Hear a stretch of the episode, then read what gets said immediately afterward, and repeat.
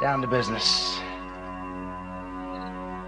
I got my wild cherry diet Pepsi, and uh, I got my blackjack gum here, and I got that feeling. Mm, yeah, that familiar feeling that something rank is going down out there. Oui, non, non, vous vous trompez pas, il s'agit bien d'une apostrophe. Hein. Voilà, je m'adresse à vous, chers spectateurs. Don't ever feed him after midnight. She's alive! Alive!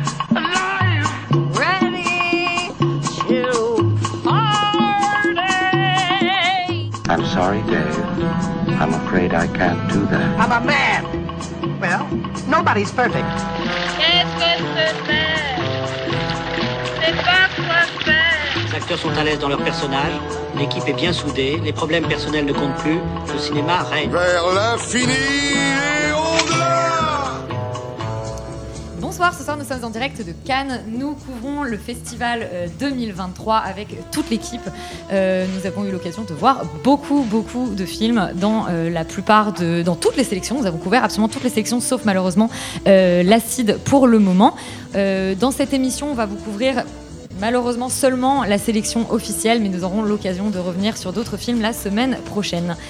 On va commencer tout de suite avec Anatomie d'une chute, le nouveau euh, Justine Triet. Romane, qu'est-ce que ça raconte? Euh, eh bien, c'est un film qui porte bien son nom puisqu'il s'agit de la chute de Samuel, qui est en fait euh, le mari d'une femme qui s'appelle Sandra, et il a chuté en fait depuis le balcon de leur maison. Et donc, il est retrouvé mort, et à partir de là, une enquête va être ouverte pour savoir s'il s'est suicidé ou si euh, il s'agit d'un accident, même si cette piste est assez vite écartée, ou si au contraire, euh, c'est euh, Sandra qui l'a assassiné. Moi, c'est Justine Trier, c'est ma réalisatrice préférée, donc j'en attendais beaucoup. Et en fait, elle répond à, mes attentes puisque je trouve que c'est un chef-d'œuvre, tout simplement. C'est un film qui mérite à la fois le prix du scénario parce que il est extrêmement bien maîtrisé, tout est extrêmement bien filmé avec Arthur Harry, tout à fait. Et euh, aussi l'interprétation féminine, puisque Sandra Hüller est absolument euh, brillantissime dans ce film. Euh, moi, ce que j'aime par-dessus tout dans les films de Justine Trier, et particulièrement dans celui-ci, qui n'échappe pas à la règle, c'est suffit de la scène d'ouverture en fait pour pour le voir. C'est le- l'espèce de débordement et c'est le chaos qui s'installe dans la, la- vie d'une femme, et c'est ça qui va se passer puisque ça commence donc dans une scène où en fait elle elle, a un entretien, elle est elle joue une, une autrice en fait de, de livres, de, de romans, et elle a un entretien avec une ancienne étudiante à elle, et à partir de là, il va y avoir de la musique qui se met extrêmement fort, donc elle n'arrive plus à communiquer. Et en fait, euh, ça résume, je trouve, assez, euh, assez bien tout le reste du film, et aussi tout le cinéma de Justine Trier, euh, puisque c'est cette femme qui va devoir faire face au chaos et à cette espèce d'introspection de, son couple, puisqu'il s'agit aussi de ça dans Anatomie d'une chute, c'est de décortiquer un petit peu ce qu'est un couple. Je pense que c'est un truc qui est d'ailleurs qu'on retrouve énormément dans les, précédents films aussi de Justine Trier, que ce soit dans Victoria, même si en fait on a un petit peu ce, ce- ce truc-là. C'est ça, la bataille de Solferino. C'est quelque chose qui est hyper bien décortiqué et peut-être encore plus dans celui-ci. Euh, c'est la seule chose qui est un peu euh, euh, peut-être perturbante pour les personnes qui connaissent le, cinéma de Justine Trier, qui était mon cas, c'est que moi j'adore les films intimistes qu'elle fait, c'est-à-dire quand elle est vraiment en fait dans un foyer tout simplement. Et c'est la première partie seulement du film, donc c'est à peu près 45 minutes qui se passe dans le foyer de, cette femme. Et après on passe à un film de procès. Donc c'est un film qui est beaucoup beaucoup plus ambitieux en fait que les précédents en termes de, cinéma, je vais dire. Et c'est peut-être un peu moins intimiste. C'est pas un reproche que je lui fais parce que je pense que c'est juste un film différent euh, et que j'ai quand même énormément apprécié, même si c'est pas mon préféré. Euh, mais ça mérite encore une fois euh, beaucoup de prix, donc c'est déjà c'est le, coup de cœur de Cannes pour ma part. Cela, je crois que tu es un peu moins dithyrambique, toi, sur le nouveau Justine Triet. Euh, alors un tout petit peu, moi je vais être un petit peu l'enfant dissident de, de la bande ici. Comme souvent. Comme souvent. moi je, non, je suis complètement d'accord sur le, sur le scénario et sur les performances euh, des comédiens que je trouve assez exceptionnelles. Euh, maintenant, j'ai trouvé que justement, et ce que tu dis explique un petit peu, je pense, le ressenti que j'ai eu, c'est-à-dire que j'ai trouvé que euh, au niveau de la mise en scène et en particulier de la mise en scène des cadres, euh, lorsqu'on était dans des scènes intimistes à l'intérieur des foyers, quand on est euh, avec le personnage principal, son enfant, ou dans les flashbacks avec son mari, euh, il y a quelque chose de vraiment très intéressant et de très fort qui se joue.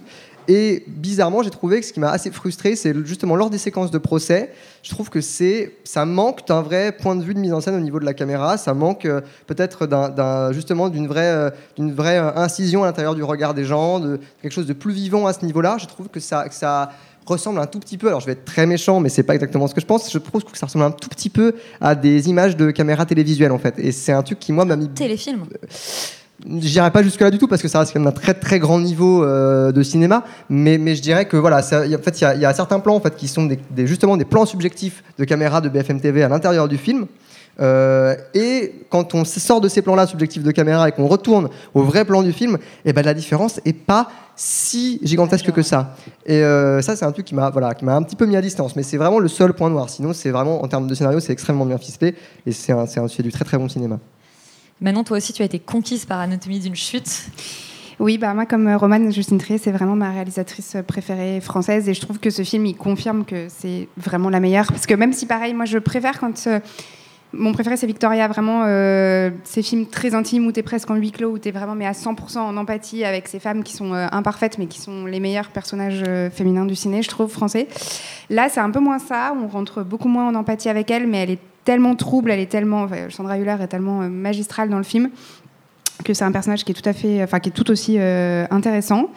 Euh, on reste quand même sur le parce que Victoria était aussi un espèce de film de procès quand même finalement, donc elle, euh, voilà, c'est un, nouveau film de, de- de procès, mais là, bon, elle, elle passe vraiment, je trouve, au niveau supérieur quelque part, même si elle s'éloigne un peu de ce ces, ces- ces choses très intimes. Je trouve qu'en termes de tout, d'écriture, de scénario, de mise en scène, c'est encore plus impressionnant. Euh, en fait, la clé de, toute cette histoire, c'est leur enfant. À ce couple-là, le, petit acteur est vraiment, euh, euh, incroyable. Il fait vraiment penser. il, a un petit ton un peu décalé. Il fait vraiment penser à Antoine Douanel. Il est, vraiment, on l'adore. Qu'est-ce que, je peux rajouter de plus sur, oui, c'est ça, c'est sur le scénario. Je le trouve vraiment incroyablement bien écrit parce que je trouve qu'elle arrive toujours. En fait, on est toujours en espèce de manque de quelque chose, d'une petite information qu'elle amène toujours au dernier moment pour. Voilà, c'est pile poil au bon moment pour qu'on comprenne absolument tout. Et, en même temps qu'on soit toujours. euh, voilà, voilà, on est toujours dans un espèce d'inconfort et je trouve que la scène euh, d'ouverture, elle pose cet inconfort, mais ce- avec ce, son, son mari qui met de la musique à fond comme ça, on comprend pas ce qui se passe et ça nous met tout de suite dans un truc de malaise et vraiment pendant les deux heures et demie qu'on voit pas passer, on est dans cette espèce de truc où on, voilà, dans un espèce de malaise euh, permanent. Et, euh, et ouais, non, moi vraiment, euh, je la trouve vraiment euh, incroyablement talentueuse comme réalisatrice. Et en termes de prédiction, donc Romane, tu disais peut-être un prix du scénario pour euh, Anatomie d'une chute et peut-être euh, un prix prix d'interprétation féminine ouais. pour euh, Sandra Hüller. Sandra Hüller qu'on retrouve dans The Zone, The Zone of Interest, le nouveau Jonathan Glazer qui revient quasiment dix ans après Under the Skin. Félix, c'est un film très particulier avec lequel il revient, Jonathan Glazer. Euh, oui, c'est pas un film très joyeux. Ça raconte l'histoire euh, d'un commandant justement qui se- s'est occupé, donc euh, c'est adapté d'une histoire vraie, euh, qui s'est occupé du camp de Auschwitz. Et en fait, on n'est pas du tout là-dessus. On est sur la vie en fait de sa maison. Avec sa famille, sa femme, ses enfants, qui habitent juste à côté du camp, mais vraiment littéralement juste à côté. C'est-à-dire qu'on voit le mur d'Auschwitz euh, depuis leur jardin. Voilà. Euh, et donc du coup, en fait, le parti pris du film et, de- et évidemment le- la démarche euh, cinématographique de Glaser ici, c'est de mettre justement l'horreur euh, des camps et évidemment Auschwitz en hors champ, euh, dans le sens où on, on va l'apercevoir en fait un petit peu. Il va exister soit dans la bande son, soit dans les visuels justement, avec ce mur, avec euh, De la fumée. de la fumée, de- des, des trains qui voilà euh, font des allers-retours entre le camp et, et d'autres gares. Bref, euh, et et pour en fait ne pas du tout venir s'intéresser à ça et venir s'intéresser beaucoup plus à la vie familiale justement de ces gens, leur quotidienneté et quelque part essayer de venir questionner ou, ou comprendre comment on peut vivre avec justement, enfin. Vivre sans cette, enfin, en, occultant complètement cette espèce d'horreur justement qui est juste euh, sous leurs yeux. C'est un film que je trouve absolument passionnant parce que justement par son procédé de mise en scène, euh, il va venir euh, justement illustrer une psychologie et ça je trouve que c'est toujours extrêmement fort. Que, Généralement la plupart des, films justement sur le nazisme ou voilà de manière générale sur la Seconde Guerre mondiale, on essaye de faire un peu de la psychologie de comptoir avec des scènes tire-larmes, en tout cas très dramatisées, très écrites. Et là pas du tout, ça va être justement quelque chose de- d'extrêmement froid en fait à la mise en scène qui du, coup en fait illustre complètement l'état d'esprit de ces personnages et en même temps quelque chose d'assez chaud entre guillemets dans le récit parce qu'on va venir filmer vraiment des moments de vie mais, mais lambda de euh, on essuie des assiettes on est dans le on est en train de parler de la piscine qu'on va construire dans le jardin. Enfin il y a vraiment quelque chose de- d'extrêmement euh, assez dingue en fait dans, dans ce dispositif. Il réussit à nous montrer je trouve cette horreur nazie et de manière générale la seconde guerre mondiale comme on l'avait encore jamais vraiment montré et réussir à toucher du doigt justement une espèce de singularité cinématographique là-dessus euh, que je trouve extrêmement fort parce que justement tout le monde s'y essayait et personne n'a vraiment réussi. Donc ça c'est extrêmement fort Et le film sur- surtout se finit sur un espèce de, de vertige en fait quelque part euh,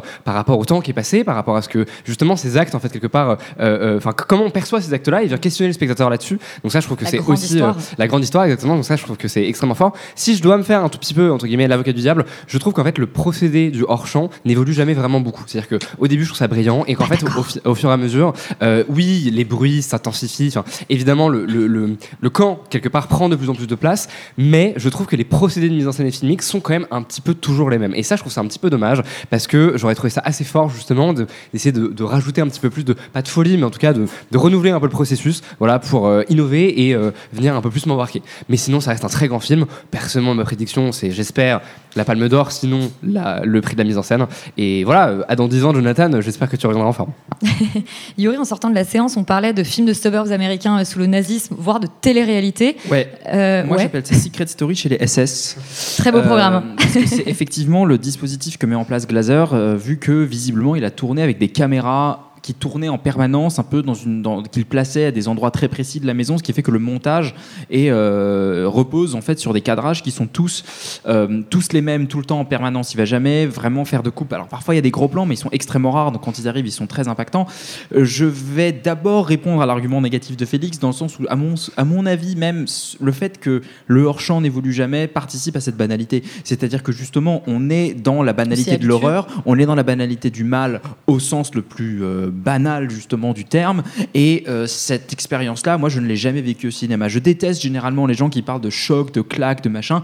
Mais dans ce cas précis, c'est un choc esthétique, c'est une claque de cinéma. Et effectivement, je pense que pour une fois, ces mots-là ne sont pas galvaudés. C'est quelque chose que je n'ai jamais vu et je pense que je ne reverrai jamais. Et, dans ce, et en ce sens-là, pour moi, effectivement, ça ne peut être que la palme ou un Ouais. grand prix, ou en tout cas très très haut dans le palmarès parce que en fait, c'est ce qu'on attend d'un film de ce gabarit à cet endroit-là, parce qu'on va parler de beaucoup d'autres films ce soir, on va parler de beaucoup d'autres films qui tous s'inscrivent d'une manière ou d'une autre dans une forme de registre, dans une forme de genre, que ce soit le film historique, le film de procès, comme on a parlé avec Justine Triet. Celui-là, il invente une forme. Et un film qui invente une forme, je trouve que c'est tellement rare euh, pour être souligné que euh, juste, juste pour ça, il mérite euh, un prix euh, qui, soit extrêmement, qui soit extrêmement haut dans le palmarès. Mais alors pourquoi t'as pas aimé Boys Afraid du coup, Yuri? Parce que pour moi, ça n'a absolument rien à voir. C'était que- une blague. Bref, on va pas refaire le débat. Mais c'est une, euh, voilà, c'est une, c'est, un vrai choc, c'est une vraie claque. S'il y a, il y, a il y a quelque chose qui se passe, en tout cas à l'écran, sur justement cette banalité absolue de l'horreur euh, qui vient nous saisir en tant que spectateur, qui nous fait vivre un moment inconfortable, qui nous questionne sur notre propre rapport à cette histoire-là? Voilà, je, pour moi, c'est un, c'est un quasi sans faute. Et euh, bravo à Jonathan Glazer pour cette performance absolue. Donc un film très radical, mais peut-être un chef-d'œuvre. On espère la Palme d'Or pour ce Zone of Interest. Un film nettement moins radical, mais quand même relativement euh, questionnant. C'est May December, le nouveau Todd Haynes, euh, que tu as beaucoup aimé, Roman. que j'ai beaucoup aimé. Déjà questionnant dans le titre parce qu'effectivement pour le moment euh, on ne sait toujours pas pourquoi ce film s'appelle comme ça, mais je vais quand même le pitcher. C'est l'histoire en fait d'une d'une comédienne, d'une une grande actrice assez connue qui infiltre entre guillemets, mais consciemment et, et avec le consentement de la famille, une famille qui a fait l'objet d'un fait divers puisque la mère est sortie avec, enfin est en couple avec euh, le un, Un ami de son ouais, fils. un ami de son fils qui en fait était en cinquième lorsqu'ils se sont rencontrés, etc. Euh, et donc elle vient faire des recherches et, euh, et un, un peu se- s'inspirer pour son propre rôle, etc. Moi, c'est un film que j'ai beaucoup aimé tout simplement parce que j'ai passé un excellent moment. C'est-à-dire qu'à partir de là, euh, c'est un film qui m'a fait rire, surtout dans la tonalité. C'est-à-dire que on, on est sur quelque chose où très vite, c'est euh, la musique de Faites rentrer l'accusé. euh, Tout à fait, que j'ai- que aimé as reconnaître. souligné, avec quelqu'un qui dit qu'on a besoin de plus de hot dog en ouvrant le frigo. Enfin, il y a quelque chose qui est dans de l'ordre de la, de la parodie et en même temps qui est très sérieux. C'est-à-dire cette espèce d'équilibre, moi je trouve, de tonalité qui fonctionne extrêmement bien. En tout cas, qui a fonctionné sur moi.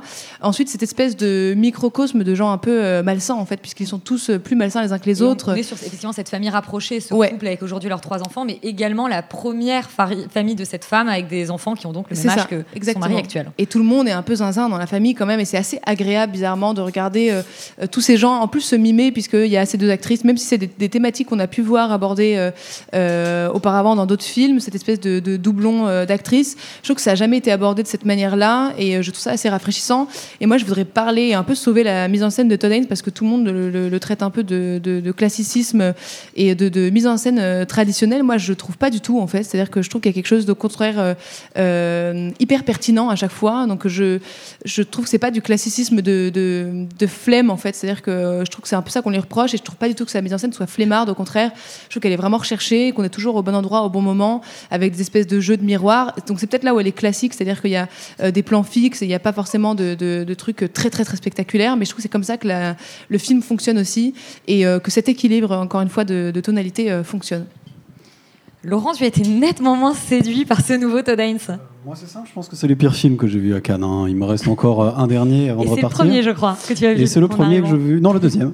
Euh, c'est le deuxième que j'ai vu. Et au contraire, moi, je trouve que c'est une immense catastrophe parce que. Euh, parce que en fait, euh, euh, le projet qui est, proposé est à la fois très creux, très vain, pas très malin et globalement pas respecté. C'est-à-dire que je pense qu'en dehors de, je pense qu'en dehors de, voilà, de, la volonté d'essayer de faire une espèce de portrait psychologique croisé de deux personnages que je trouve potentiellement, on va dire à la fois un peu facile, dont on voit venir un peu les différents traits psychologiques au bout de cinq minutes, et où en fait, je trouve qu'il n'y a ni surprise ni intérêt à essayer de développer en fait qui sont ces gens. Euh, donc du coup j'ai un problème avec ça. Euh, en dehors de ça, bah, en fait le, et le vrai cœur du problème du film c'est qu'il n'y a pas d'histoire globalement, c'est que le film ne raconte rien ou à peu près, euh, qu'on en sort un petit peu comme on en est entré, en comprenant peut-être un petit peu mieux les personnages et encore on entretient volontairement l'ambiguïté. Ce qui est euh, d'ailleurs, je trouve tout à fait discutable quand on essaie de faire justement un portrait psychologique, etc. Euh, à la fois, euh, je suis en dehors du projet de Todd Haynes et à la fois, je trouve que c'est mal fait. Je trouve qu'il y a des moments, en effet, assez drôles, comme, comme, comme l'a dit Roman, en fait, il y a des moments assez amusants avec des, avec des vannes, en fait, dans le film, mais qui, à mon avis, n'ont rien à faire là.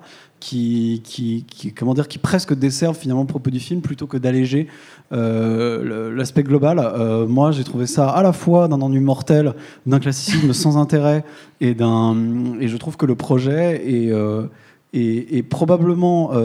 Enfin, à la fois le projet ne m'intéresse pas, et en plus je le trouve raté. Donc honnêtement, je pense qu'il faudrait fuir ce truc de très loin, parce, que, parce que je ne vois pas, je ne vois pas pourquoi j'irais regarder ça, ni conseiller ça à quiconque. Même si euh, euh, on a des comédiens qui font bien leur travail, on a, euh, on a des choses qui sont, qui sont finalement pas trop mal. On est, c'est, c'est pas, c'est pas un nanar, c'est pas une catastrophe.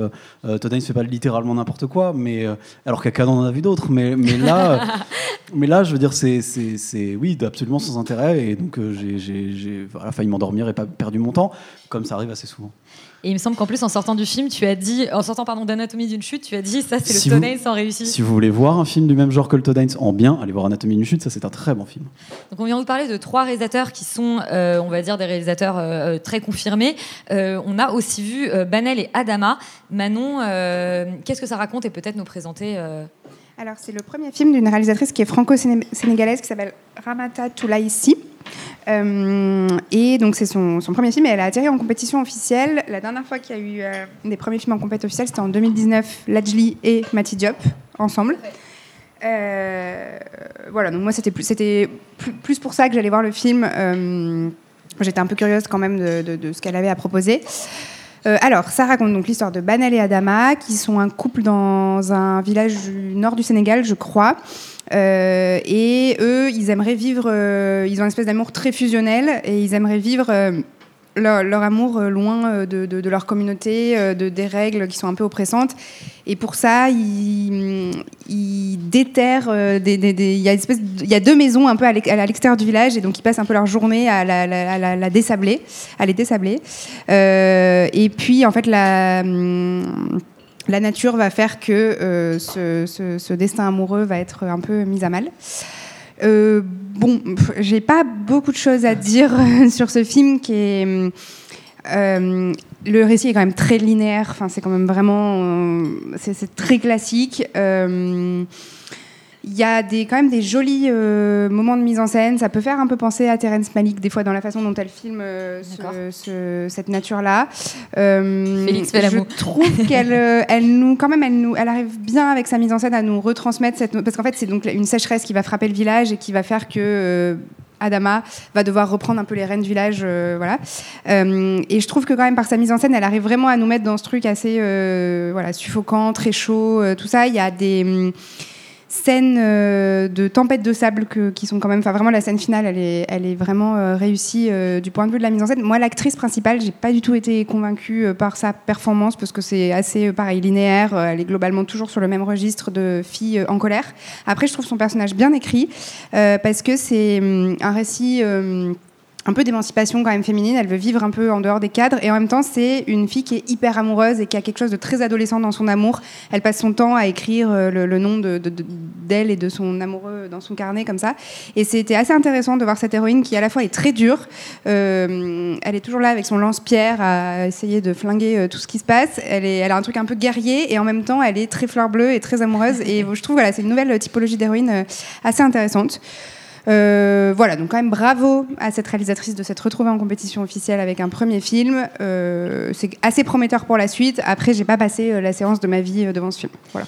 Juste préciser qu'on a une interview avec la réalisatrice réalisée par Manon euh, et qui est super et que vous pouvez retrouver en podcast dès à présent. Parce que c'est par contre une, une personne très plaisante et très sympathique. Elle est vraiment- Félix, Banel et Adama, pour toi, il, avait sa, il a sa place en compétition officielle ou peut-être que c'était plus euh, une, sélection parallèle Euh, non, je pense que c'est intéressant d'avoir ce genre de cinéma, ce genre de paysage, de s'intéresser à ce genre d'histoire et ce genre de gens, en vrai. Euh, et de le montrer, surtout que c'est un premier film. Non, je pense que c'est complètement justifié. Après, est-ce que c'est abouti? Je suis d'accord avec Manon, non.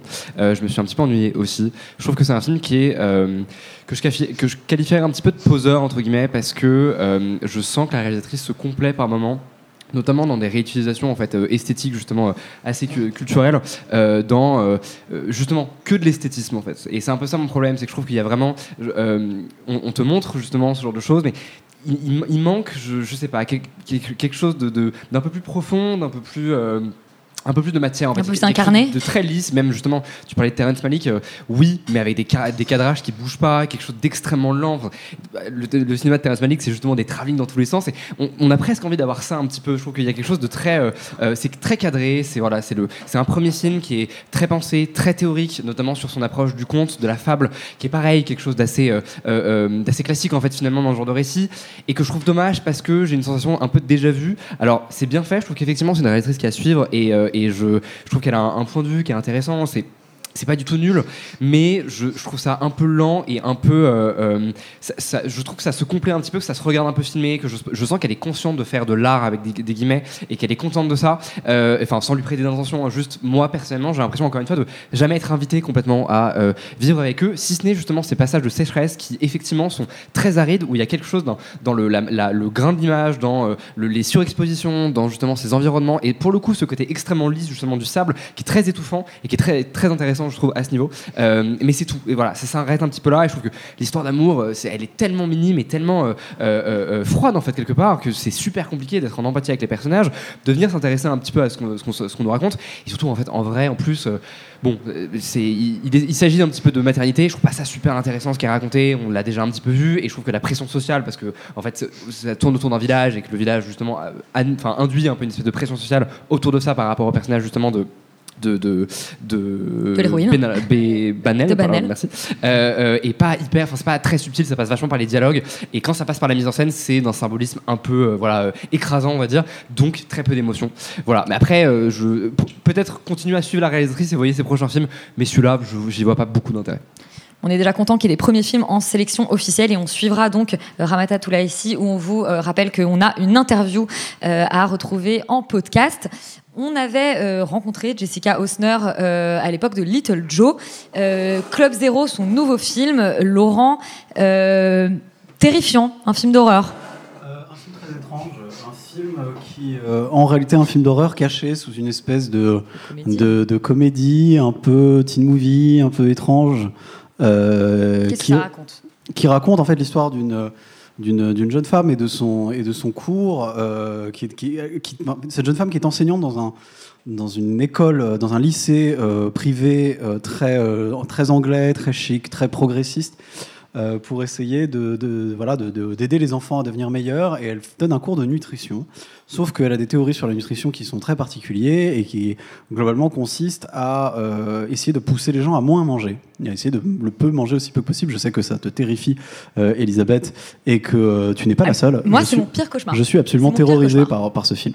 Et c'est c'est un film qui est assez étrange parce qu'en effet, c'est très esthétisant, euh, c'est assez lent. On est dans une espèce de caricature euh, assez amusante, je trouve, de, de cette espèce d'état d'esprit, d'éducation inclusive, de trucs, euh, euh, de, voilà, de, de, un peu euh, d'ouverture d'esprit, de trucs comme ça, et, de, nouvelles théories que je trouve amusantes et fines, contrairement à ce, que, ce qui est souvent le cas, c'est-à-dire lourdingue et bête.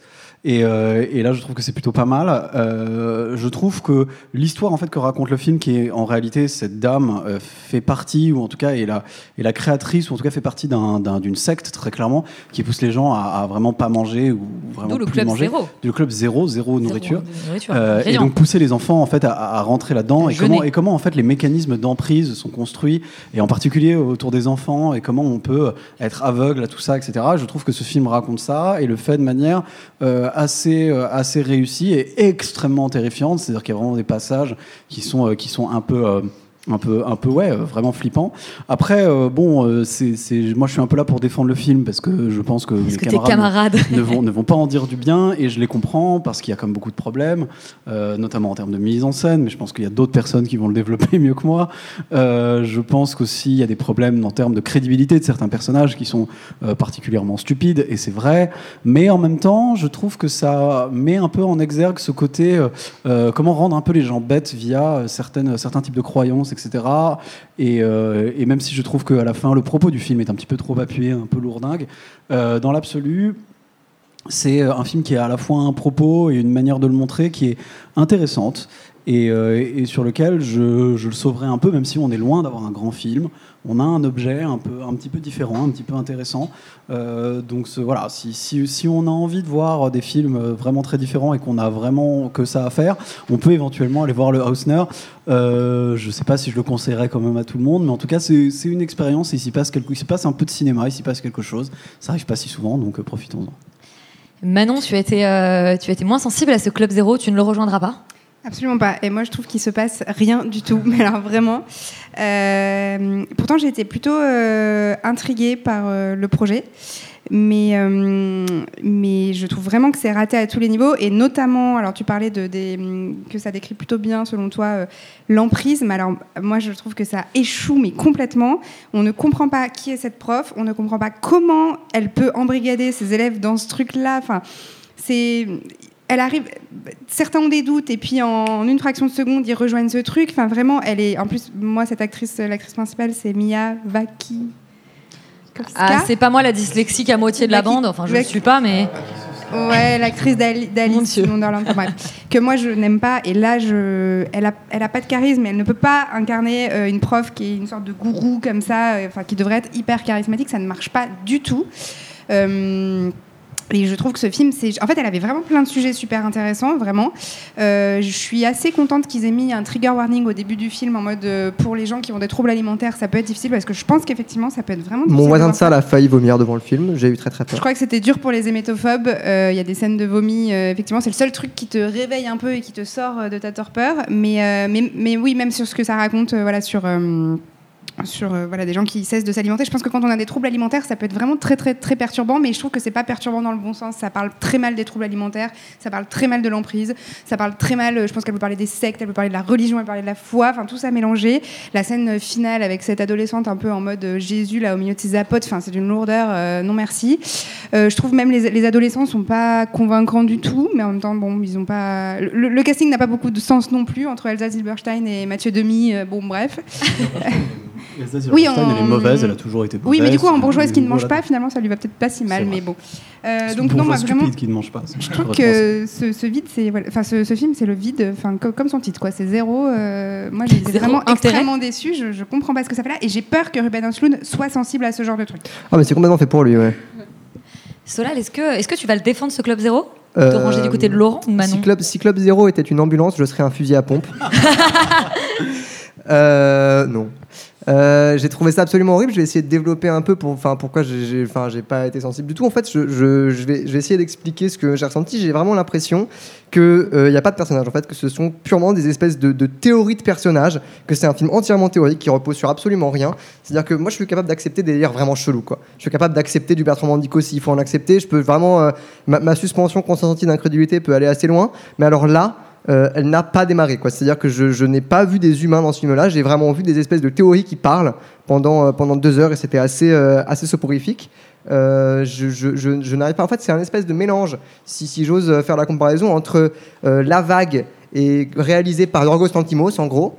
Ah ouais, je vois complètement la vibe, C'est- effectivement. ce serait un petit peu La- ce, truc-là. ouais, je disais la vibe. Sauf la que, vague. sauf que la vague, si vous voulez, ça se base sur des faits tangibles, sur un univers réel qui existe et dans lequel le totalitarisme et l'emprise vient s'inscrire. Là, on est dans un espèce d'univers qui n'est pas possible, qui n'existe pas, ou parce que je ne connais pas de monde où tous les personnages sont débiles à ce point-là, et à la limite, ils pourraient être débiles. Là, leur débilité n'est pas expliquée, n'est pas ressentie, il n'y a pas d'empathie sur le fait qu'ils soient débiles, c'est juste ils sont cons et c'est comme ça du début à la fin et on ne sait pas pourquoi et du coup je peux pas être empathique pour des gens qui sont juste dont le seul trait de caractère est d'être profondément stupide. Ça ne fonctionne pas donc euh, pour moi ça ne marche pas. Et l'espèce de délire chelou alors moi j'ai entendu de la part de Laurent le mot euh, très esthétisant. Je pense que c'est d'un petit peu de mauvaise foi pour un homme qui s'est amusé à anticiper les mauvais mouvements de caméra pendant sa séance. Il faut, oui, parce qu'il faut préciser que ce ne sont, le film n'est constitué que de longs zooms et de longs dézooms. Voilà, c'est-à-dire que le- le- la, mi- enfin, le- le- la réalisation, c'est-à-dire que les mouvements de caméra sont catastrophiques et c'est terriblement euh, terrifiant. Je trouve qu'au contraire, euh, le- tout ce qui est les, tout ce qui est les, les- les- les- décors, les costumes, les trucs sont pour le coup vraiment jolis et, Et, et vraiment quand, et quand on Moi, parle quand on parle d'anticiper, effectivement, euh, Laurent et, et- et Yuri- ont passé toute On la séance à jouer, à savoir si elle est un zoom ou un dézoom. Je vous avoue, pour rentrer dans le film, Et- et ils ont c'était pas mal C'est littéralement le seul, la seule mise en scène. Ça, je suis mais voilà, et c'est-à-dire que pour moi, je suis désolé, mais euh, moi je trouve pas les décors particulièrement beaux. Je trouve que c'est vraiment des pubs Ikea ou des pubs Maison du Monde, si je suis un petit peu sympa. Mais, mais Franchement, c'est Maison du Monde plus plus très cher hein, quand même. oui, très cher, parce que ça raconte des personnages bourgeois, mais c'est la seule chose qu'ils racontent, parce que sinon c'est vraiment juste bête. C'est-à-dire que si vous voulez, on voulait faire un film pour dire juste euh, être bourgeois, c'est être bête, bon bah ok, merci, c'est très gentil, mais je m'en fous. Robin ça n'a Hood pas l'a déjà d'intérêt. fait. Oui, et le Robin Hood l'a déjà fait, et un peu mieux d'ailleurs. Donc, euh, donc je comprends pas l'e- l'exercice, et je suis désolé, mais pour un film sélectionné au Festival de Cannes, euh, avoir le niveau zéro de la mise en scène, c'est-à-dire je vais faire des espèces de plans larges, et parce que j'ai peur qu'on s'ennuie tellement mon film est plan-plan et chiant, je vais faire des espèces de, de très longs zooms pour éviter l'ennui. En fait, ça n'évite pas l'ennui, ça le révèle d'autant plus. Donc je, je, non, je suis absolument pas client de ce, de ce cinéma-là. Comme je suis en charge du montage de l'émission, je vais couper toutes les interventions négatives par rapport à ce film. Et moi, faire taire tout le monde. On est vraiment dans démocratie. Ouais. Euh, un autre film qui vous a vraiment divisé, c'est le nouveau Wes Anderson, Asteroid City. Félix, tu es le camp du- dans le camp du bien. Oui, c'est une émission de moins en moins objective. Tu es dans le camp du bien, euh, dans le camp des défenseurs de cet astéroïde City. Ouais, dans le camp de je suis tout seul quasiment, je crois. Euh, Bah, avec moi, mais je, je n'en parlerai pas. Alors, qu'est- qu'est-ce que ça raconte? On est dans les années euh, 50, en 55, je crois, euh, dans la ville fictive d'Asteroid City. Et il se trouve qu'il y a une espèce de grande convention, euh, un espèce de, de- de concours qui récompense des inventions justement euh, scientifiques, où euh, parents et enfants justement euh, viennent un petit peu, euh, euh, enfin ils viennent assister à tout ça. Et il se trouve que c'est euh, du coup une, une ville qui est connue parce que il y a des millions d'années, euh, il y a une comète en fait qui s'est écrasée justement sur cette ville-là, qui a formé un, voilà exactement, qui a, City. qui a formé un très grand cratère. Et ensuite, euh, ça part un peu en vrille avec des histoires d'aliens. Euh, le tout étant écrit, enfin le tout étant une espèce de pièce de théâtre qui euh, est écrite par un metteur en scène. Enfin ouais, voilà, c'est du Wes Anderson, mais du Wes Anderson extrêmement débridé. C'est très compliqué de parler de ce film parce qu'on vient d'en sortir, que c'est un film qui est très dense, qui est extrêmement complexe, qui nécessite probablement plusieurs visionnages pour saisir, je pense, l'entièreté justement du discours, parce que je, je suis pas d'accord avec cette espèce de, remarque qui est faite de c'est juste Wes Anderson qui se fait un kiff et qui pense pas du tout au spectateur. Je pense que quand on, est dans ce niveau, mais c'est- Bon, je vais pas reparler de Boys of Rain, mais quand on est dans ce niveau justement de détail par rapport au décor, par rapport à, à la narration, aux personnages, etc., je pense qu'on justement, au contraire, on pense au spectateur absolument. Et c'est ça que j'aime beaucoup, c'est qu'en fait, c'est un film de Wes Anderson qui, euh, en tout cas dans les derniers, ne. euh, n'est pas du tout, ne s'inclut pas dans un dispositif justement très précis. C'est-à-dire que généralement, dans French Dispatch, on lisait effectivement une espèce de magazine. Dans Le Grand Budapest Hotel, c'était un espèce de roman. Et là, euh, c'est une pièce de théâtre même. c'est une pièce de théâtre, mais en fait, son objectif, c'est, j'ai l'impression, en tout cas de ce que j'ai compris du film, et personnellement, c'est ça qui m'a beaucoup touché, c'est d'essayer de montrer le chaos, l'absurdité, l'espèce d'insignifiance, en fait, absolue de l'existence, de la mettre justement en image, dans un espèce de récit, euh, et surtout de montrer que c'est super important de, peu importe, même si ça n'a pas de sens, de continuer justement à raconter des histoires. C'est littéralement dit justement par les personnages à un moment du film, Et je trouve que c'est un, c'est extrêmement beau. Moi, personnellement, je trouve que c'est c'est assez dingue et il réussit justement complètement à le mettre en scène. Je trouve mise en scène qui dépasse l'entendement, mais pas juste parce que c'est beau plastiquement. C'est-à-dire que je trouve que en termes de notion de rythme, mais rythme dans les images, entre les images, dans les mouvements de caméra, vraiment juste la manière dont il construit son film, on atteint un niveau justement d'exception qui personnellement, je trouve, encore une fois, dépasse l'entendement et fait de Wes Anderson probablement un très grand, grand, grand réalisateur, je trouve. Euh, et surtout, moi personnellement, j'étais beaucoup, assez touché parce que quand bien même effectivement, c'était pas un, cinéma de personnages et de, toute façon, ça, c'est pas que ça ne l'a jamais été, mais il- il- progressivement justement, il a délaissé ses personnages au profit d'autres choses. C'est un cinéaste justement, encore une fois, du rythme, surtout de l'espace. Et en fait, je trouve que toute la mise en scène justement du film d'ailleurs repose uniquement là-dessus. Il filme cette ville et il filme cette ville comme si c'était un personnage avec beaucoup, beaucoup d'amour, je trouve, pour tous ces décors qu'il a construits, qu'il a pensé avec son équipe. Et euh, je trouve que c'est extraordinaire. Et perso, moi, ça me, ça m'émeut beaucoup. Euh, c'est vrai que c'est pas facile forcément d'être, de s'identifier à une ville, en tout cas, à, à des espaces et de devenir, euh, enfin, d'être euh, de ressentir des émotions par rapport à ça. Mais je pense que voilà, c'est pas un cinéma qui effectivement est un cinéma de personnage où on ressent des émotions par identification. C'est autre chose. Après, je pense pas que le cinéma puisse se réduire à seulement des histoires et des personnages. Je pense que c'est bien plus vaste. Et c'est par sa radicalité et son côté justement complètement fou et débridé, je trouve que c'est un des Wes Anderson les plus intéressants et les plus dingues justement de ces dernières années. Euh, donc voilà, ça, sera ma petite défense. On en reparlera, je pense, au moment de la sortie. J'irai le revoir. J'essaierai de le digérer, de faire une critique un peu plus, euh, euh, enfin en tout cas un peu plus pertinente, on va dire. Mais voilà, c'est un peu mon avis à chaud. Moi personnellement, je trouve ça euh, formidable. Oui, parce qu'il faut quand même dire qu'on en sort littéralement. Euh, Laurent, toi, cette, astéroïde City, elle t'a pas euh, complètement percuté parce que euh, finalement, toi, le. Ou peut-être qu'elle m'a trop, peut-être qu'elle m'a trop percuté. Peut-être qu'elle m'a trop percuté, je ne sais pas. Euh, L'absence de sens, ça te parle un peu moins. En fait, euh, ça dépend pourquoi. Peu importe. Mais euh, j'aime, euh, j'adore Wes Anderson. Moi aussi, je trouve que c'est un très grand réalisateur. J'aime beaucoup ce qu'il fait. J'ai adoré French Dispatch. Bon, c'est, c'est, j'aurais beaucoup de bo- bo- bonnes choses à dire sur sur sur lui. Et, il faut avouer que quand je vois ce film, je retrouve Wes Anderson. Euh, qu'on est vraiment euh, dans son son presque, presque quasi quasi abstraction, en tout cas un côté complètement mécanique de sa mise en scène, mais dans le bon sens du terme. C'est-à-dire qu'il pousse son sillon. Il en a plus rien à foutre. Il va plus loin et, il continue. Et ça, c'est très, je trouve ça assez, assez intéressant parce que c'est toujours pareil. On a en face de nous un, artiste qui va plus loin dans ce qu'il cherche à faire, et, euh, et ça, ça m'intéresse et ça me touche. Le gros problème du film. Et- t'en as parlé un peu, un peu Félix, mais en fait moi j'ai absolument rien capté à ce qui se passait. C'est-à-dire que je sais pas, je suis peut-être un peu débile ou je suis peut-être un peu largué, peu importe, mais euh, je vois ça et je comprends rien à ce qui se passe pendant quasiment deux heures. Et du coup j'ai un peu de mal euh, parce que euh, parce que ok, je vois des belles images, ok, je vois des moments très drôles, ok, je vois cette espèce de de côté très virtuose finalement dans sa mise en scène euh, et dans son et dans son style et dans et dans et, le côté très artistique de ce qu'il fait mais en fait je comprends pas ce qu'il veut me raconter je comprends pas ce que je fais là et je comprends pas ce que ces gens font là je comprends rien en fait et, euh, et du coup je trouve que c'est très difficile euh, de s'y de de s'y faire d'autant que en fait, pour moi, finalement, il passe un peu la limite. Euh, oui, on part justement du côté au moment où en fait euh, le spectateur a plus vraiment d'importance pour lui, où en fait il fait vraiment quelque chose pour lui, ce qui est joli, hein, je veux bien, mais mais ce qui du coup pour moi en tant que spectateur m'intéresse plus du tout. Euh, donc euh, donc c'est vrai que c'est assez difficile parce que même si je reconnais le talent de Wes Anderson et même si je le retrouve en partie en tout cas dans le film, euh, j'aurais aimé être un peu moins à l'écart, quoi. J'aurais aimé faire partie de, de son aventure et de son histoire parce que j'adore ce qu'il fait en plus. Donc ça me crève un peu le cœur de voir un truc auquel je comprends divorce. rien et, et auquel je suis complètement perdu alors que alors que c'est un cinéaste de grand talent et, et donc du coup oui je Peut-être que ça mériterait d'autres visionnages, peut-être que je sais pas, euh, peut-être que je changerai d'avis un jour, j'en sais rien, mais en tout cas là à chaud, J'espère bien, sinon je suis, cette émission, je suis, peut-être, que c'est toi qui vas la quitter, Lisa. Non mais je serais aujourd'hui en fait, je suis vraiment paumé et, et ça me et ça m'attriste un peu en fait d'être aussi largué par rapport à ce film. Voilà, et c'est dommage. Euh, donc je peux pas le conseiller aux gens. euh, même si, même si je peux conseiller la carrière de Wes Anderson à tout le monde parce que c'est parce que voilà c'est brillant et que c'est très intéressant. Imen, est-ce que cette astéroïde City t'a aussi laissé sur le bas-côté Alors complètement. Euh, moi déjà de base je suis complètement hermétique à son cinéma en fait, c'est que ça me parle pas du tout. Et à la rigueur je préfère son cinéma d'animation parce qu'au moins il y a un truc déshumanisé qui est assumé et qui du coup là va me toucher. Je suis d'accord avec toi sur Alors le que voilà, dès qu'on a des acteurs en fait, euh, j'ai l'impression que ce sont euh, juste des espèces de poupées enfermées dans une maison et pour moi il n'y a pas de vie. Et donc j'y suis allée à curiosité. Alors honnêtement je me suis endormie, je me suis un peu brisé la nuque euh, dans un sommeil un peu douloureux parce que juste je trouve ça hyper ennuyant et que je n'arrive pas à rentrer dans son cinéma. Et que en effet, enfin Félix quand on parle, moi j'avais envie de voir ce film parce que ça a l'air extrêmement beau et voilà.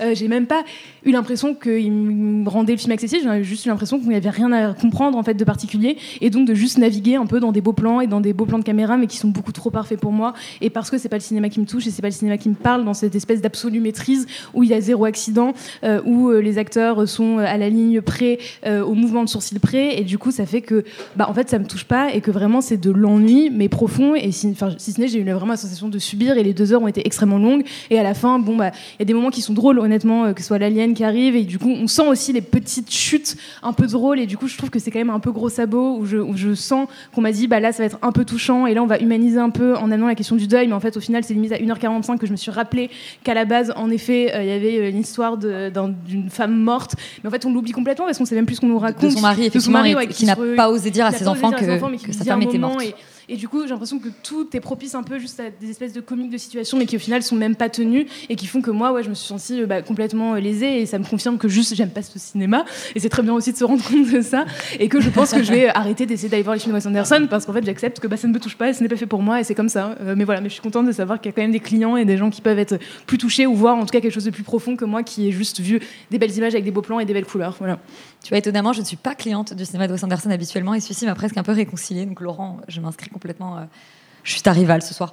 Euh, Yuri. Ça va se terminer en octogone. Euh, Yuri, tu as vu Firebrand. Euh, tu es le, bien le seul autour de cette table. Euh, Oui. Est-ce qu'on a raté quelque chose? Euh, ben oui, en fait, c'est un film de Karim Aïnouz auquel on doit entre autres et notamment la vie rêvée d'Eurydice Gusmao, qui était déjà un mélodrame euh, fassbinderien dans le, dans- ah, qui se passait au Brésil. Et, euh, et là, il change totalement de registre puisqu'il passe à un film d'époque, un film en costume, qui raconte l'histoire de Catherine Parr, la dernière femme du roi Henri VIII, la dernière des six femmes du roi Henri VIII, et c'est celle qui lui a survécu. Donc euh, Catherine Parr est jouée par Alicia Vikander, et c'est Jude Law qui campe un Henri VIII tout à fait euh, dégueulasse. euh, Et pourtant, c'est Jude Law. et pourtant, c'est Jude Law, donc on sent qu'il s'en donne à cœur joie. Moi, c'est un film que j'ai beaucoup aimé parce que justement, c'est un. Moi, je retrouve la, veine que j'aimais bien dans, le cinéma de Karim Aïnouz, qui était le côté mélo, le côté on y va à fond, on met de la grosse musique, on met des acteurs qui, se, donnent, euh, à balle, il y a des émotions, il y a, de, la, y a de la guitare électrique euh, euh, à fond sur, des, sur des histoires en costume. Et en plus, avec cette idée de réhabiliter un peu cette. Euh, cette, euh, cette figure historique là en disant justement en assumant dès le début du film que c'est un peu une uchronie puisque on ne tenait pas vraiment euh, de registre sur euh, la réalité historique des personnages féminins de cette époque là beaucoup plus des hommes et de leur guerre et pas du tout de, leur, euh, de leurs épouses. Et donc forcément le film assume d'imaginer il assume notamment d'imaginer un événement tout à fait tragique et important dont je vais taire la nature mais en tout cas qui est assez réjouissant au moment où il arrive. Le seul bémol de ce film c'est l'arrivée de la voix off à la toute fin qui pour moi pète le truc, mais un, donc vraiment partez 35, 30 ou 40 secondes avant la fin, puisque euh, elle va de, euh, souligner, expliciter, mettre euh, vraiment de, sur la tête du spectateur l'idée que voilà, une fois que Catherine a survécu au roi Henri VIII, elle a créé un, un- nouveau monde magnifique avec de la tolérance et de l'amour. C'est l'enfer de dire ça comme ça au spectateur, parce que en fait on a compris, on a compris le propos, on a compris pourquoi c'est là, on n'est pas débile, et à ce moment-là j'ai vraiment compris que le film en fait, voilà, je sais pas, il avait peut-être pas confiance, ou alors c'est les producteurs qui voulaient rajouter ça, je n'en sais rien, je ne comprends pas cette faute Les de off, goût. parfois, c'est Netflix, tu sais, qui les rajoute. Là, on n'avait pas Netflix. Là, on n'avait pas Netflix. Quelle, euh, on avait, on quelle avait- erreur. Voilà, je ne sais pas. Mais en tout cas, c'est un super film sur un personnage historique intéressant, sur une période intéressante. Et pour moi, le prix d'interprétation masculine pourrait aller à Jude Law sans aucun problème, euh, puisque pour une fois, on le il est méconnaissable, il joue bien aussi pour une fois. Et c'est quand même. dur, t'es tellement dur. Et c'est une et c'est une et c'est une vraie joie de le voir euh, jouer les salauds, jouer euh, jouer le gros porc dégueulasse euh, qui a été Henri VIII. Donc euh, non, c'est assez réjouissant et c'est un film que moi je conseillerais à 100% d'aller voir. Donc, ce Firebrand que tu nous recommandes. Le jeu de la reine en anglais. Le- En français. En français, voilà. Le jeu de la reine en français, mais ce sera pas forcément le titre Le- officiel, le puisque parfois, reine. euh, le jeu de la reine, parfois le titre change avant les sorties en salle. Imen, toi aussi, tu t'es fait une séance en solo, c'était les filles d'Olpha, et là aussi, je crois qu'on a raté quelque chose. Oui. Euh, oui, vous avez vraiment raté quelque chose. Pour le coup, je pense que c'est le film en tout cas qui a été, exprès. oui, mais qui a été plus important en tout cas là de tout ce que j'ai vu. Et alors, je sais pas du tout. En fait, c'est tellement un peu un ovni. euh, Là, pour le coup, je trouve ça assez légitime d'employer ce mot euh, que du coup, j'arrive même pas à saisir vraiment par quel prisme on peut le récompenser, mais en tout cas, ça mériterait complètement d'être remarqué. Euh, c'est un film de Kauter Benania et en fait, c'est un documentaire. Euh, et donc, c'est vrai qu'au tout début, on n'est pas certain en fait de si on regarde de la fiction, si on regarde du docu. Et donc, ça s'ouvre sur un espèce de conte en fait où, euh, où une femme nous dit que bah, elle avait quatre filles et que maintenant elle n'en a plus que deux parce que les deux premières se sont fait manger par le loup.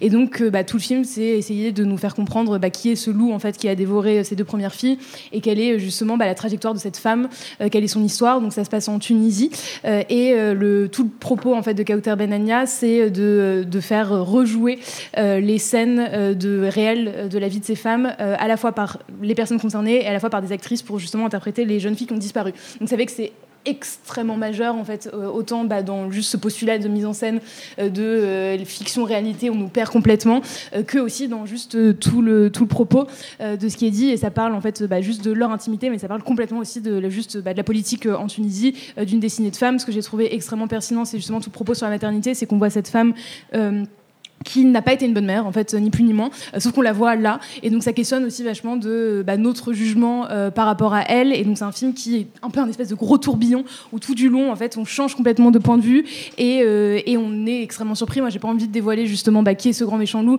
euh, quelle est l'issue de ça. Euh, mais d'un coup, on rentre complètement dans autre chose. En fait, ça bascule. Et je crois que c'est juste ce rapport en fait de surprise euh, qui est assez rare. En tout cas, j'ai eu l'impression là dans tous les films que j'ai vus de pas avoir été vraiment surpris. Je sais plus qui disait tout à l'heure qu'en fait les films sont assez convenus, en tout cas correspondent au genre dans lesquels ils s'intègrent à la base. Autant là, c'est un espèce de melting pot, mais qui est extrêmement pertinent, qui est extrêmement maîtrisé et qui fait que honnêtement c'est une claque et qu'on en sort euh, bah, assez tremblant. Et on a vraiment eu l'impression d'avoir vu un grand film, un grand film aussi de femmes, euh, puisqu'en fait il y a que des femmes à l'écran Euh, et, euh, et c'est brillant quoi. Honnêtement, c'est vraiment brillant et pour l'instant c'est le meilleur film que j'ai vu à Cannes.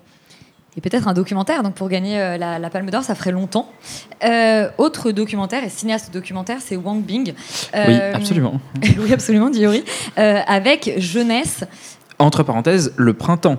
Parce qu'il y aura ensuite euh, bah, forcément l'été, l'automne et l'hiver, je crois. Je pense que c'est Est-ce que c'est une parties. saison, un âge de la vie comme, euh, je tu n'en sais rien, euh, je ce- pense qu'il s'agit. Alors, le dispositif de Wang Bing étant toujours de filmer sans aucun artifice et sans aucun, comment dire, euh, euh, oui, procédé de mise en scène ou de narration, la réalité la plus brute avec tout ce qu'elle a de plus étrange et de plus, euh, de plus hardcore.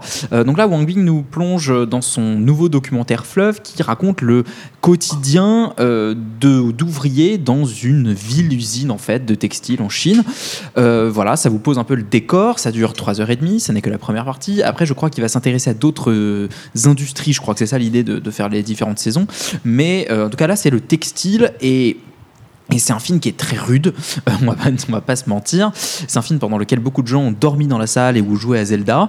Euh, c'est un, c'est un, c'est un documentaire sans Il faut aucun dire qu'on voit quatre films par jour et oui, que voilà. les gens sont souvent C'est un, c'est, c'est un. Non, mais je dis ça parce que moi aussi j'ai dormi. Euh, c'est un, c'est un film qui n'a aucun commentaire, aucune voix off, aucune contextualisation et qui par conséquent est très très dur à appréhender. C'est pas du tout une forme que que je trouve euh, accueillante. Après, elle est, elle est rude, elle est aride, elle est rugueuse. Il y a pas de problème. On peut, on peut se, on peut se, on peut se confronter à ça. Et notamment parce qu'en fait le quotidien qu'il nous montre est d'une, est d'une violence totale. Quoi. C'est-à-dire que ces gens-là vivent dans des conditions absolument misérables. Ils ont des, ils ont des problèmes euh, quotidiens comme tout le monde et c'est ce qui les rend un peu touchants. Mais en fait, quand on voit dans les conditions dans lesquelles ils vivent, on est, on est forcément choqué, on est forcément euh, horrifié. Il y a une scène où euh, un patron négocie plus ou moins avec les parents d'une, ouvrière euh, à quel moment elle devrait avoir son avortement parce que ça aura un impact sur le rendement euh, qu'elle doit à l'usine. Enfin, c'est quand même des trucs très très violents.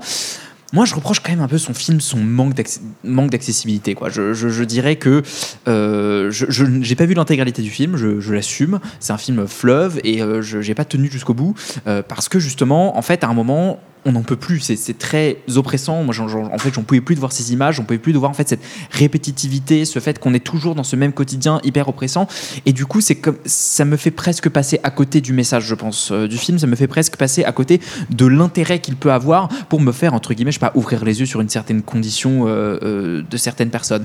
Là, j'ai plus une, ce- un moment un rejet de dire en fait j'en ai marre de voir ça, je, n'en peux plus de voir ça, je, veux sortir manger une glace. Laissez-moi sortir. et je pense que c'est pas du tout l'effet euh, recherché par euh, Wang Bing. Donc voilà, pour moi c'est un, film compliqué. Je suis pas sûr sûr de le conseiller euh, aux gens, même si effectivement c'est peut-être un truc qu'il faut pas voir au cinéma, qu'il faut regarder en plusieurs fois. Et euh, c'est ça peut-être le problème aussi, c'est qu'il est proposé sur un écran de cinéma avec une esthétique très vidéo, très cheap, qui peut-être est pas tout à fait celle qu'on attend d'un documentaire de cinéma. Imen, est-ce que tu rejoins euh, Yuri sur ce nouveau Wang Bing? Ouais, complètement. En fait, je trouve que c'est un cinéma qui est exigeant. mais En fait, j'ai du mal à saisir quelle est sa, où est sa place en fait Euh, Parce qu'en effet, là, dans un cadre de festival, honnêtement, c'est pas gérable parce que le film dure, euh, je sais pas, 3h30, 4h, qu'on en a vu plein avant, et donc du coup, juste de tenir. Enfin, en fait, soit les gens partaient, soit tu te retournes, et vraiment, il y a des rangées entières de gens qui dorment la bouche grande ouverte, parce qu'en fait, c'est impossible de tenir le fil de par tout ce que tu as, tout ce que as émis du procédé de mise en scène. À la fois au cinéma, je sais pas si les gens vont vraiment se déplacer voir ça. À la fois, je me dis que ce serait plus du cinéma d'exposition en fait, et du coup d'accepter, donc exposer dans un musée, et donc d'accepter que les gens viennent prendre une bride de la vie de ces gens-là, euh, peut-être 10-15 minutes, et ensuite repartent, et du coup là d'imposer en fait vraiment les 3h30, ça fait que du coup on se perd aussi dans le propos, puisque comme tu l'as dit, il y a aucune contextualisation, euh, il y a rien du tout en fait, on va juste avoir des espèces d'incrustes qui vont nous dire le nom, le prénom, euh, l'âge de la personne et la ville d'origine de la personne qui se retrouve là, et c'est tout. Après c'est vraiment lui qui les suit. Euh, et donc, ce qui fait que, bah, au tout début, euh, on ne sait pas vraiment où est-ce qu'on va être emmené. On a du coup ce contexte-là de, l'usine de textile, et après, on s'est dit que c'est beaucoup plus euh, gros que ça, et qu'il bah, va essayer de nous montrer en fait comment est-ce que ces jeunes essaient de vivre bah, leur jeunesse et aussi une intimité et aussi leur émancipation d'une certaine manière, parce que souvent ils ont quitté une ville et aussi un cadre de vie pour ça, de cette manière-là. Mais ça fait que, ouais, je trouve que c'est assez dimensionnable. Après, pour l'esthétique, en effet, en fait, il y a un truc un peu dégueulasse. Ça a été son à trois caméras. Il y a beaucoup de mouvements. Il n'y a aucun stabilisateur. Ça bouge vraiment dans tous les sens. Il monte les marches, il les suit. Et à la fois, des fois, il y a des plans euh, qui sont juste sublimes, honnêtement, où il a un sens de la composition et donc qui est assez admirable en fait à voir parce que tu dis, le mec, juste, il répond à ce qu'il voit dans l'instant T. Et il arrive. il il arrive à capter des il trucs arrive fous. à capter Il des trucs, ouais. mais de malade en fait. Enfin, du coup, on sent en fait, c'est ça que je trouve pas fascinant dans le cinéma de Wang Bing en général. Et dans celui-ci particulièrement, c'est vraiment le regard en fait que cet Mm. homme-là, tout simplement, euh, à la fois sur son sujet et à la fois juste dans la composition naturelle qui se passe. Il y a des plans moi, que j'ai en tête, notamment dans l'usine de textile, où comment chacun est placé fait que c'est des plans mais sublissimes qu'on pourrait complètement couper et qui pourraient être complètement inspirants, enfin, inspirants pour de la fiction. Bah, c'est pas mal pour l'exposition. Tu peux avoir Ouais, des photos dans ton exposition. on, a- on réinvente tout le procédé de Bing. Et voilà. Donc en tout cas, ce que je dirais, c'est que c'est un film que je trouve hyper pertinent dans le propos, mais après difficilement tenable en fait euh, dans la forme. Euh, comme Yuri, en fait, j'ai pas pu tenir euh, tout du long parce que dans ce cadre de festival-là, je trouve que c'est assez difficile, même si euh, moi, je sais que ça me parle beaucoup les films fleuves et les films qui sont un peu durs à regarder. Donc je sais que quand ça sortira en salle, j'ai vraiment envie d'y retourner, et justement de, de me forcer et de me dire, bah, vas-y, c'est maintenant, ça dure 3h30 et tu vas et tu regardes toute la vie. Une de forme de gens. déviance comme une autre, Complètement.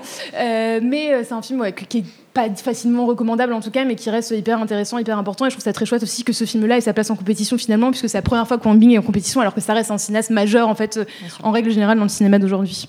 Et je profite que tu sois euh, avec nous, Imen, puisque tu vas maintenant nous parler du retour de Catherine Corsini, que là aussi tu as vu, euh, tu as vu seule, mais avant l'arrivée de tes, de tes Avant camarades l'arrivée à Cannes. j'étais complètement esselée. euh, Tu étais la le pionnière de ce festival Tout à 2023. fait, avec Yuri, on était là.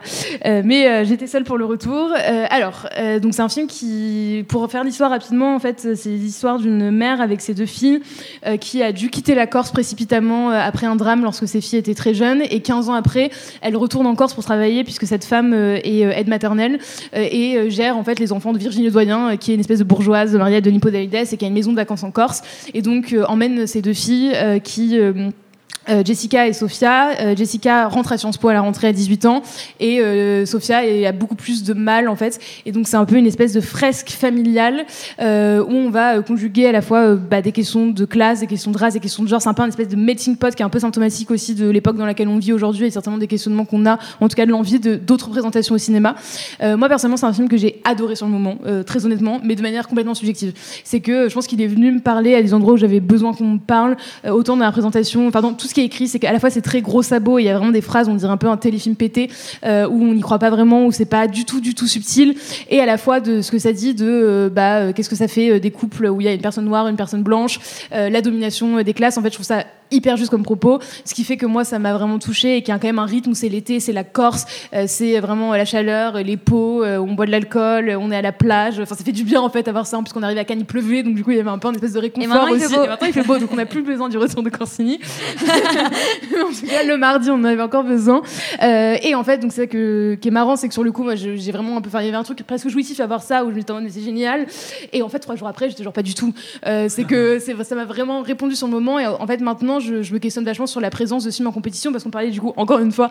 euh, Tu des- t'interrogeais déjà sur la Ouais, présence bah, en ouais, le lendemain, en fait, c'est que bah, déjà, de par euh, toute l'espèce de polémique qu'il y a eu quand même autour de, bah, de la présence de Corsini, avec euh, les plaintes qu'il y a pu avoir, euh, la, le- la demande du CNC de rembourser les financements, etc.